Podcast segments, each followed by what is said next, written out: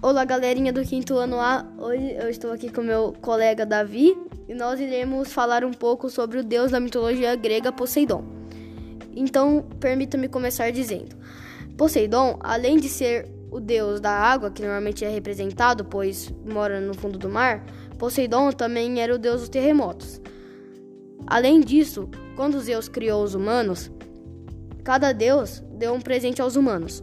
O presente de Poseidon foi o cavalo, que foi criado das espumas do mar. E uma última coisa: Poseidon é. O nome de Poseidon significa Posses, mestre, e Dawon, água, sendo assim, mestre das águas. Agora fiquem com meu amigo Davi.